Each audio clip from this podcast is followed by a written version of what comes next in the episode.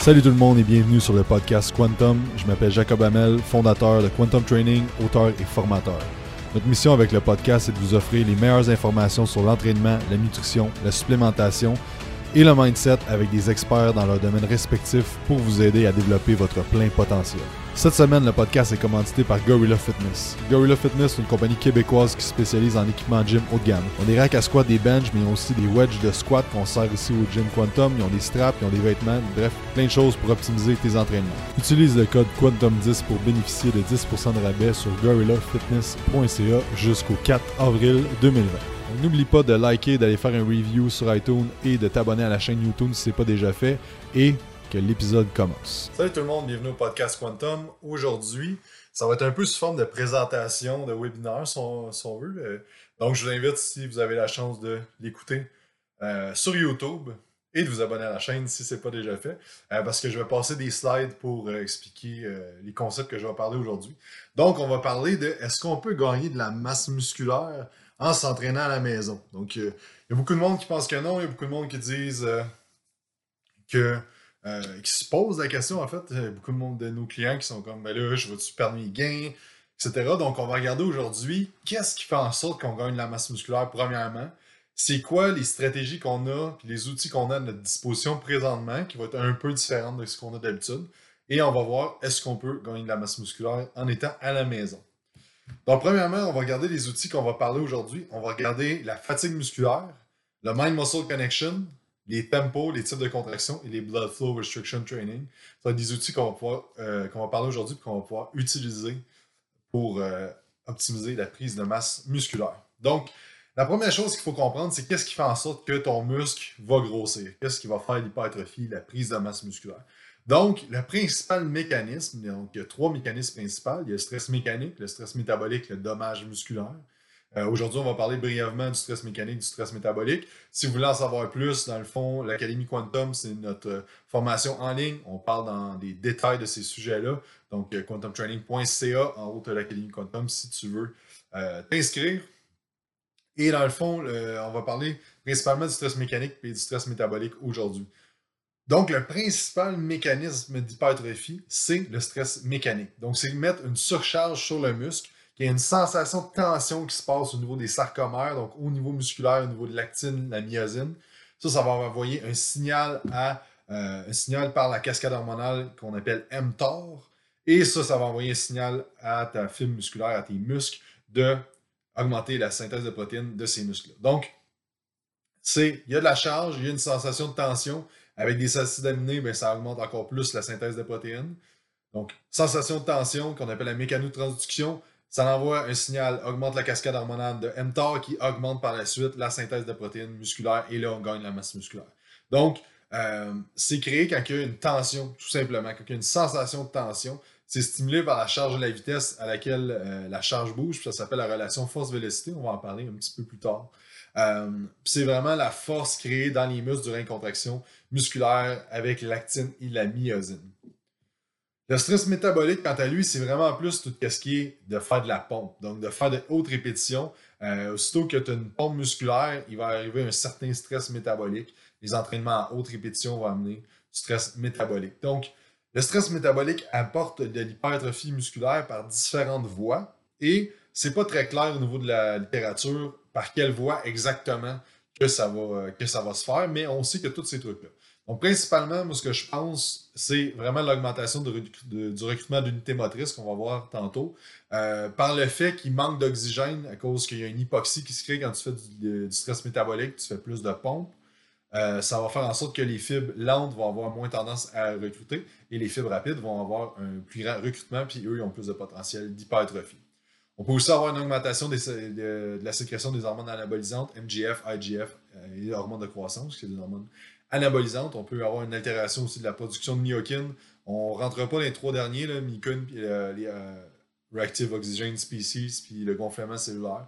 C'est, je pense, un peu moins, selon moi, ce qui apporte euh, l'hypertrophie via le, stress métabolique. mais bref, je pense que c'est vraiment dû à, l'hypoxie et les hormones anabolisantes, puis peut-être tout le reste aussi. Mais bref. tout ça pour dire que faire des hautes répétitions, ça va amener l'hypertrophie via différentes, euh, différentes cascades, différentes pathways. Donc, ce que la science nous dit au niveau de est-ce qu'il faut mettre lourd ou léger pour l'hypertrophie? Parce que là, dans le fond, ce qui arrive dans le gym, votre gym de maison, c'est que vous n'avez pas de charge, euh, une charge adéquate pour faire, par exemple, un 8 RM au squat, un 8 RM au bench, de mettre pesant, de mettre de la surcharge au niveau du muscle. Donc, on peut regarder qu'est-ce que la science nous dit. Est-ce qu'on a vraiment besoin de mettre pesant pour avoir une, réponse à une hypertrophie? Et ces deux études-là, c'est intéressant, ils ont regardé 80% du ARM, donc quand même assez pesant. Euh, c'est une charge que tu es capable de faire peut-être pour 6-7 répétitions, 80% du ARM. Et on comparait avec du 30% du ARM, ça tu es capable de faire, je pense, 20 quelques répétitions. Et ça semble créer autant d'hypertrophie. Donc, de mettre pesant ou de mettre léger semble donner les mêmes résultats. L'entraînement en haute répétition, par contre, puis la charge plus basse, elle augmente aussi le degré de fatigue, puis ça diminue les performances plus longtemps. Donc, il y a comme un, genre de downside, si tu veux, à aller faire de la haute, haute répétition parce que tu as de la fatigue d'accumuler. Et l'hypertrophie va être stimulée via différents mécanismes. Ça donne la même chose, mais ça vient de, différents mécanismes. Ce que ça nous dit, c'est que euh, si tu mets pesant ou léger, ça ne change pas grand-chose au bout de la ligne tant que tu es à l'échec musculaire. Donc, on va en parler brièvement tantôt des répétitions effectives, mais euh, ce ont vu avec ça, c'est que si tu vas à l'échec musculaire, que tu fasses 6 reps ou tu en fasses 15 ou 20 ou 25, tant que tu atteins l'échec musculaire, tu vas la même réponse une hypertrophie. Là, c'est intéressant de savoir ça que quand on va s'entraîner à la maison, mais tant qu'on va aller à l'échec musculaire et on va aller au maximum, ben, on va être capable d'avoir une réponse d'hypertrophie. La euh, théorie des répétitions effectives. Donc, je répète, la théorie des répétitions effectives. Donc, c'est une théorie amenée par euh, la communauté scientifique, principalement par Chris Bursley, qui est un des experts en, hypertrophie, euh, en recherche d'hypertrophie beaucoup. je vous suggère son livre, tout ce qu'il fait, c'est vraiment excellent. Donc, sa théorie, c'est que les cinq dernières répétitions qui sont à l'échec musculaire, c'est eux qui sont payantes et qui vont faire un effet d'hypertrophie. Donc, que tu fasses cinq répétitions, tu vas avoir cinq répétitions 5 répétitions effectives. Et si tu fais 15 répétitions, tu vas quand même juste avoir 5 répétitions effectives, mais tu vas avoir 10 répétitions de junk volume qu'ils vont appeler en anglais. Donc, euh, j'essaie de revenir avec un terme en français, je trouve ça bizarre un peu, mais du volume poubelle. Euh, mais c'est ça. Donc, sachant ça, c'est que si on va à l'échec musculaire, peu importe le nombre de répétitions, ça fait la même chose, on a juste plus de fatigue accumulée. Ce qui arrive, c'est que si on, travaille toujours avec un 5 RM, ben là, il y a l'effet neural et il y a l'effet aussi articulaire. C'est pour ça qu'on va dire que le sweet spot, c'est entre 8 et 12. Parce que c'est là que tu n'as pas trop de demande neurale, t'as pas trop de. C'est pas trop taxant pour les, euh, les joints des articulations et tu n'as pas trop de fatigue d'accumuler parce que tu fais de la haute répétition.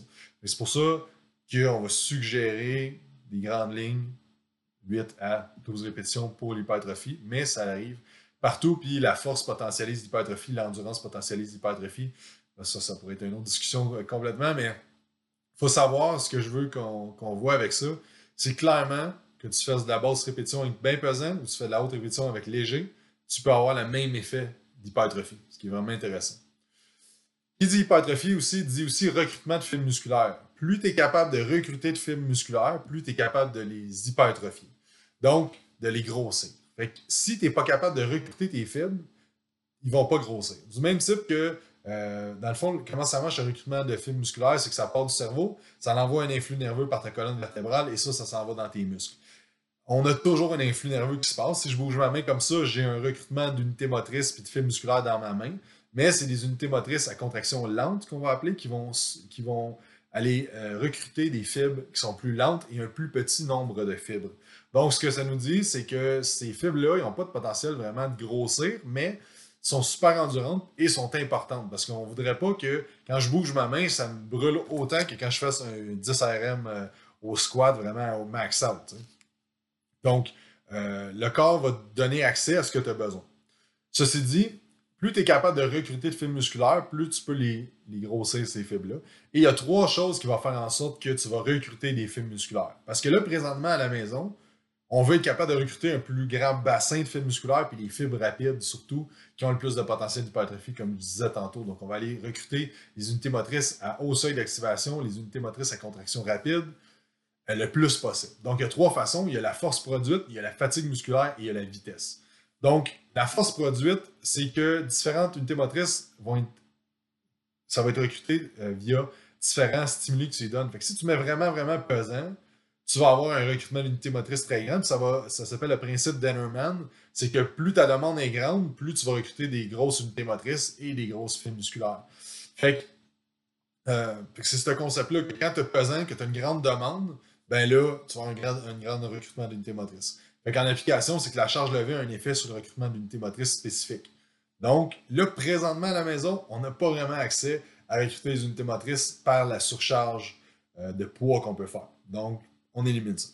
La deuxième chose, mais je vais tomber à la troisième en premier parce que la deuxième chose, c'est ça qu'on peut contrôler. La troisième chose, c'est la vitesse. Donc, on a vu maintes fois dans les recherches que faire de la pliométrie de la vitesse, ça augmente le recrutement d'unités motrices. là, il y a plein de monde qui sont comme Wow, ok, nice, ça veut dire que si on est capable de recruter plus d'unités motrices, on peut les hypertrophier, ces, ces fibres-là.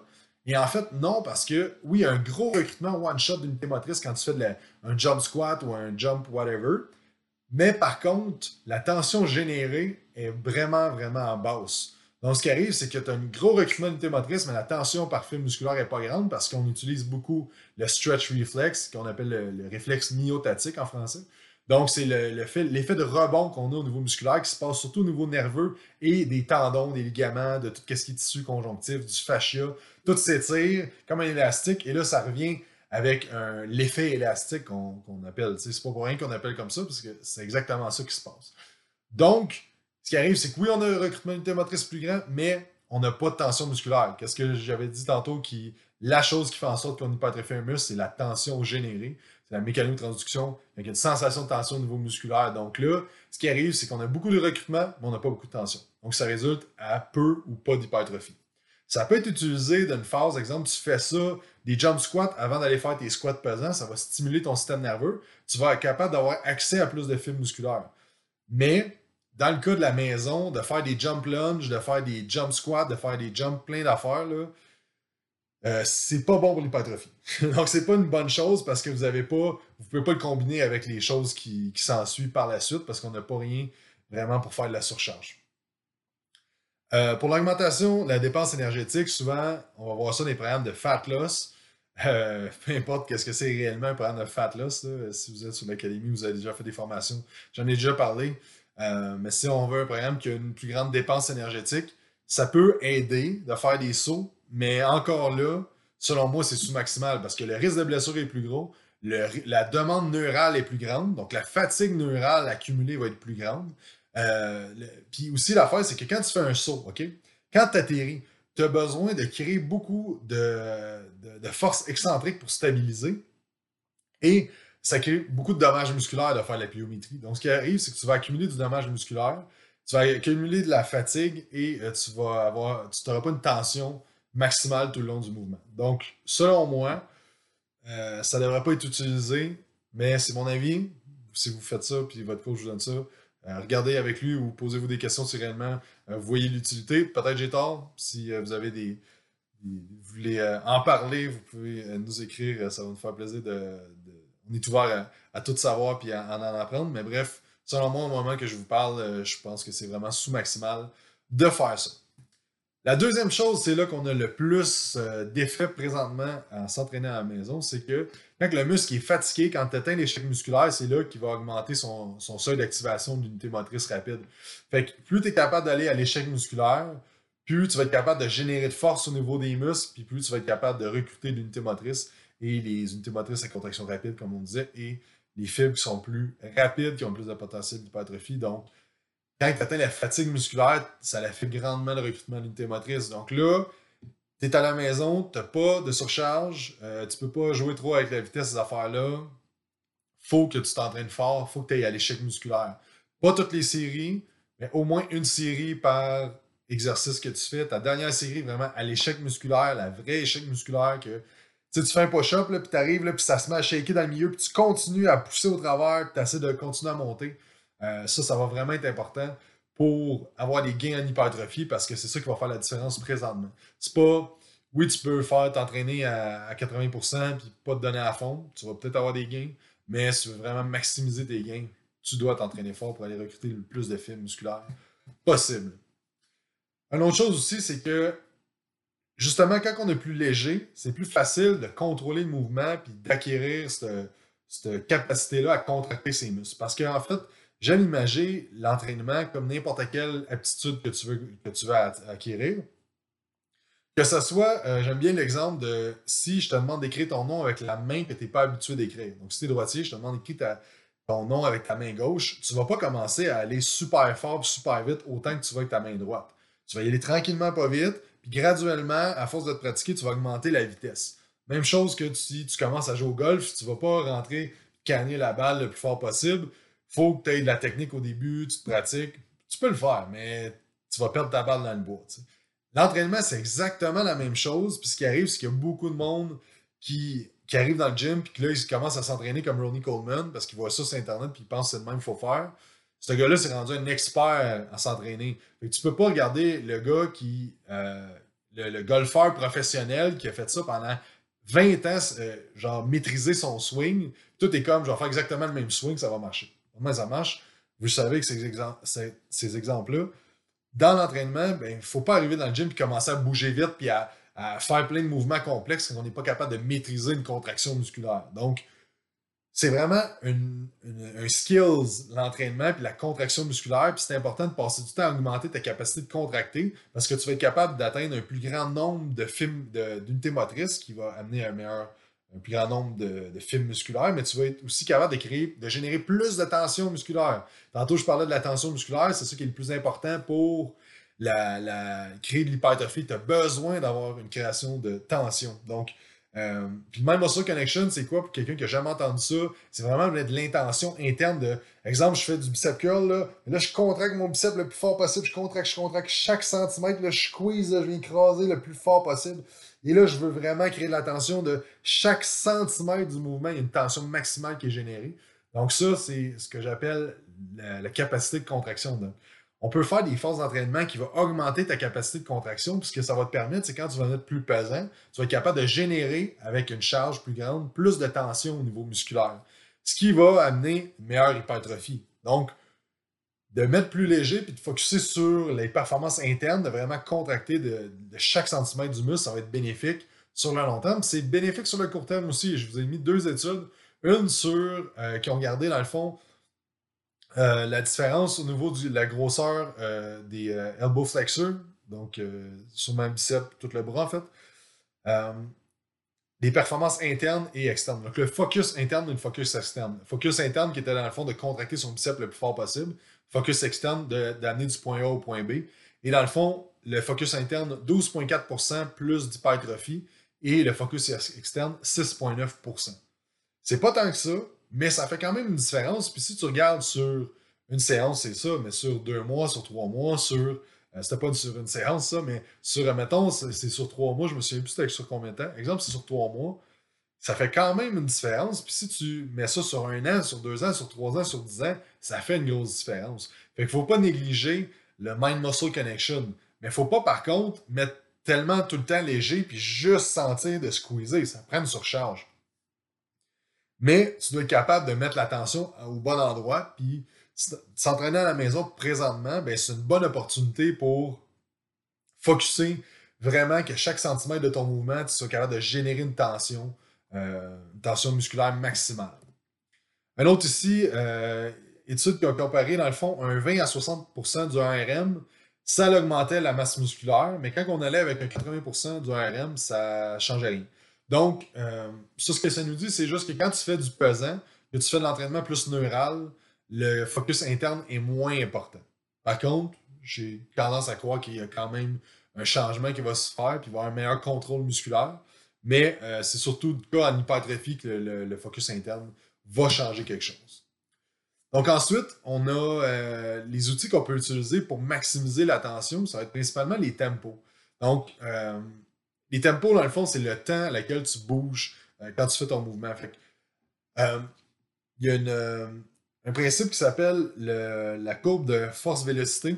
J'ai parlé tantôt en anglais Force Velocity Curve, qui est dans le fond un concept de Chris Bursley encore là, qui dit que lorsque le concentrique ralentit, dû à l'échec musculaire, c'est là qu'il y a le maximum de recrutement musculaire qui arrive. Donc, ce qui arrive, c'est qu'il y a une, courbe de vélocité. Quand ta vélocité elle se met à descendre parce que ta force produite est très grande, c'est là qu'il y a le maximum de recrutement d'unité motrice et de fibres musculaire. Donc, si tu fais ton push-up, puis là, tu arrives dans le milieu, puis là, ça commence à shaker, puis là, tu arrêtes, ben là, c'était direct le point où il fallait que tu continues à forcer et euh, t'as arrêté trop tôt. Donc, il faut vraiment que tu continues à pousser à travers, tu pousses, tu pousses, tu pousses. Puis là, il faut vraiment que ça shape. Puis quand t'es plus capable, tu tiens là, puis tu fais juste essayer de pousser le plus possible. Donc là, le concentrique va ralentir, pas parce que tu l'as fait, mais parce que tu as éteint l'échec musculaire. Et là, c'est là que c'est vraiment payant, puis tu as un maximum de recrutement d'unité motrice. Donc, euh, donc, ceci dit, on veut atteindre ça le plus possible, au moins une série par exercice. Puis en modifiant le tempo, ben, on peut avoir un effet d'entraînement plus grand et rendre les exercices à la maison plus payants et plus durs. Euh, par exemple, tu peux faire des concentriques lents que dans le fond, c'est que tu vas faire ton concentrique. Donc, exemple, je suis en position push-up, je pousse et là, je monte pendant 4 secondes. J'aime bien les tempos isocénétiques, donc 4 secondes, 4 secondes, ça devient plus facile à compter. Donc, tu descends 4 secondes, tu montes 4 secondes et tu fais ça, puis graduellement, là, la fatigue va embarquer, puis ton 4 secondes, à un moment donné, il va être quand même au maximum tu vas pousser le plus vite que tu peux, tu vas, continuer à monter 4 secondes à cause que tu vas atteindre l'échec musculaire. Et là, on va aller avoir un recrutement maximal d'unités motrices. Donc, les concentriques là, excellente méthode. Tu fais un lateral raise, tu montes 4 secondes, tu tiens 2 secondes, tu, euh, descends 4 secondes. Tous les exercices qu'on peut faire à la maison, les concentriques là, c'est un bon outil. Les isométriques, isométriques, on peut, euh, on peut les mixer aussi. Donc, exemple, là, j'ai parlé d'un 4 secondes avec un 2 secondes de contraction isométrique puis un 4 secondes de descente. Euh, les isométriques peuvent être utilisés vraiment à toutes les sortes. Les isométriques en mouvement. Donc, tu, par exemple, tu fais un, shoulder press, tu montes, tu poses deux secondes, tu finis. Ça peut être fait en contraction, comme ici, un deux secondes en, haut de ton lateral raise, ou tu fais ton curl deux secondes en contraction maximale. tu peux faire des poses isométriques en excentrique, donc tu montes ta, charge, tu la laisses descendre, et là, en descendant, tu prends une pause de deux secondes.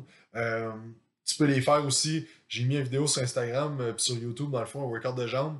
Euh, les ISO Hold and Rep. Fait que ça, c'est une méthode euh, que j'ai appris Christian Thibodeau. Tu fais 20 secondes dans une position contractée. Donc, dans le workout, j'ai fait un hip thrust. Donc, 20 secondes en haut, on contracte le plus fort possible. On fatigue la position contractée, qui est la position qui a le moins de potentiel de créer de force. Fait qu'en la fatiguant au début, ça va faire en sorte que le reste du mouvement va être beaucoup plus dur. le, reste de, de, de, tes, répétitions, pardon, pas du mouvement. Donc, puis après ça, un coup, tu as fait ton 20 secondes que tu tiens le plus fort possible, tu fais 10 à 12 répétitions avec un tempo contrôlé. Donc, ça, ça s'appelle les ISO rep, euh, ISO hold and rep. Euh, il y a aussi les euh, isométroniques qui. j'ai fait encore là un post sur Instagram sur Facebook sur les isométroniques que tu peux faire à la maison. Ça peut être utilisé en superset, ça peut être utilisé seul. c'est une technique qui a été développée dans les années 70 ou 60 par Anthony Ditilo.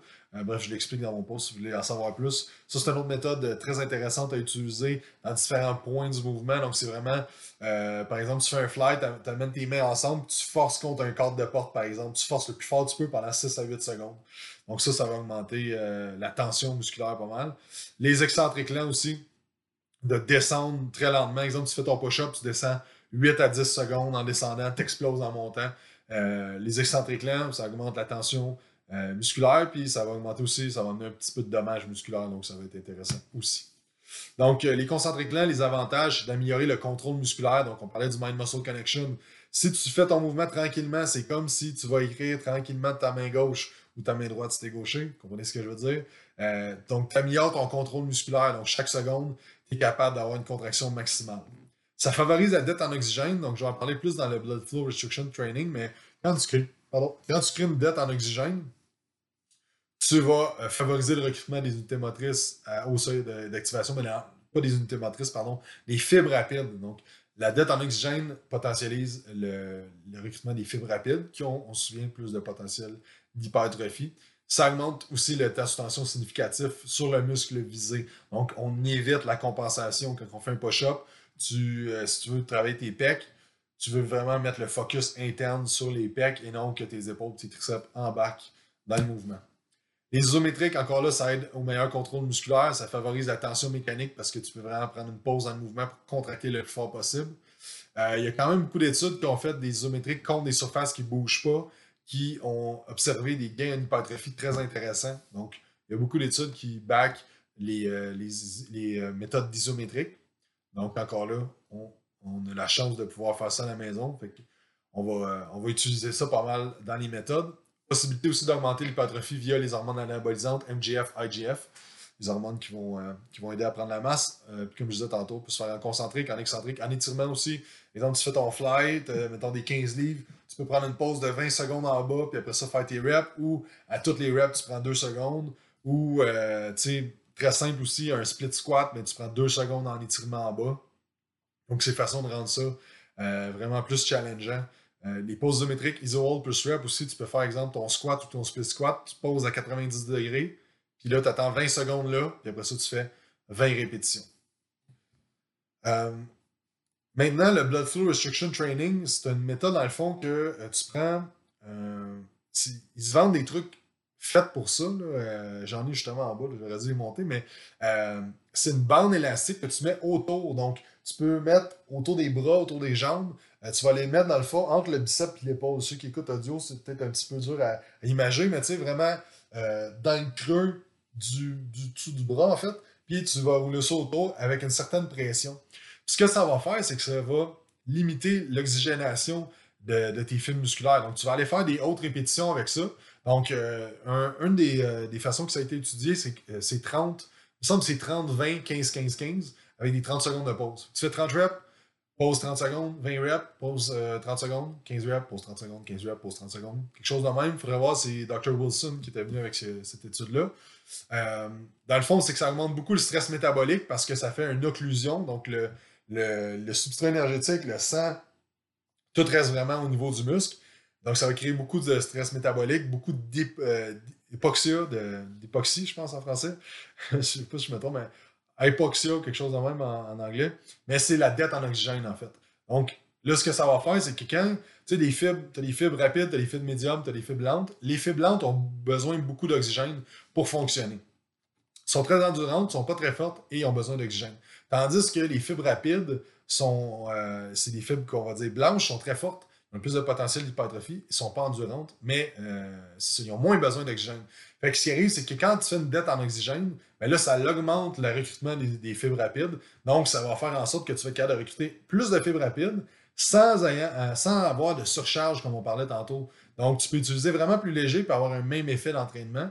Et dans le fond, euh, les études qui ont été faites, c'est des charges utilisées entre 20 et 50% du ARM. C'est vraiment léger, donc c'est idéal pour la maison.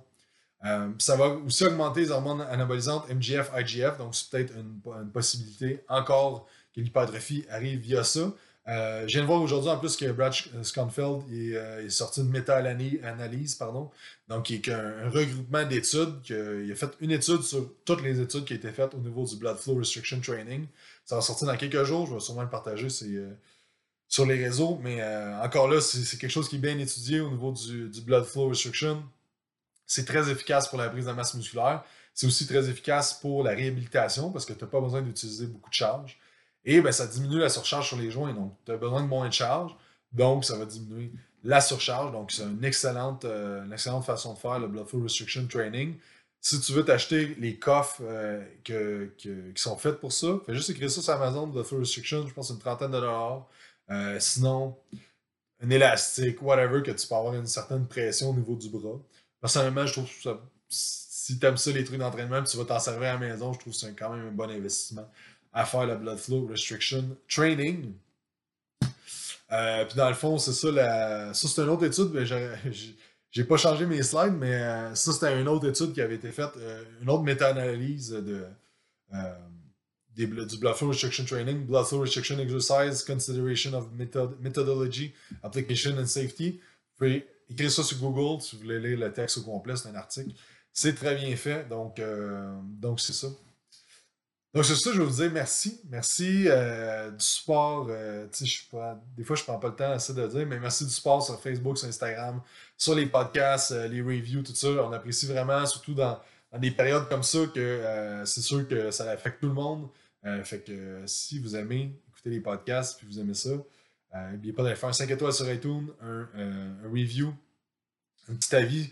Euh, si vous êtes client avec nous et ou vous avez déjà été client, vous avez déjà consommé nos, services en ligne, peu importe, euh, on apprécierait beaucoup les reviews, les avis sur Facebook et sur Google. Euh, c'est ça, puis je vais vous dire aussi, Euh, si vous voulez avoir de l'encadrement au niveau de, l'entraînement de la nutrition présentement, avec tout ce qui se passe, je pense que c'est pas le manque d'information, mais c'est vraiment le manque de coaching et de direction. C'est exactement ça qu'on offre chez Quantum Training. si ça t'intéresse, envoie-nous un message sur n'importe quelle plateforme, euh, sur Facebook, Instagram, sur euh, info à quantumtraining.ca. On se book un appel, un appel téléphonique gratuit avec un de nos coachs et, on regarde ce qu'on peut faire pour toi. Donc, merci à tous pour votre écoute. Suivez-nous sur Instagram, Facebook, YouTube, podcast et on se parle la semaine prochaine.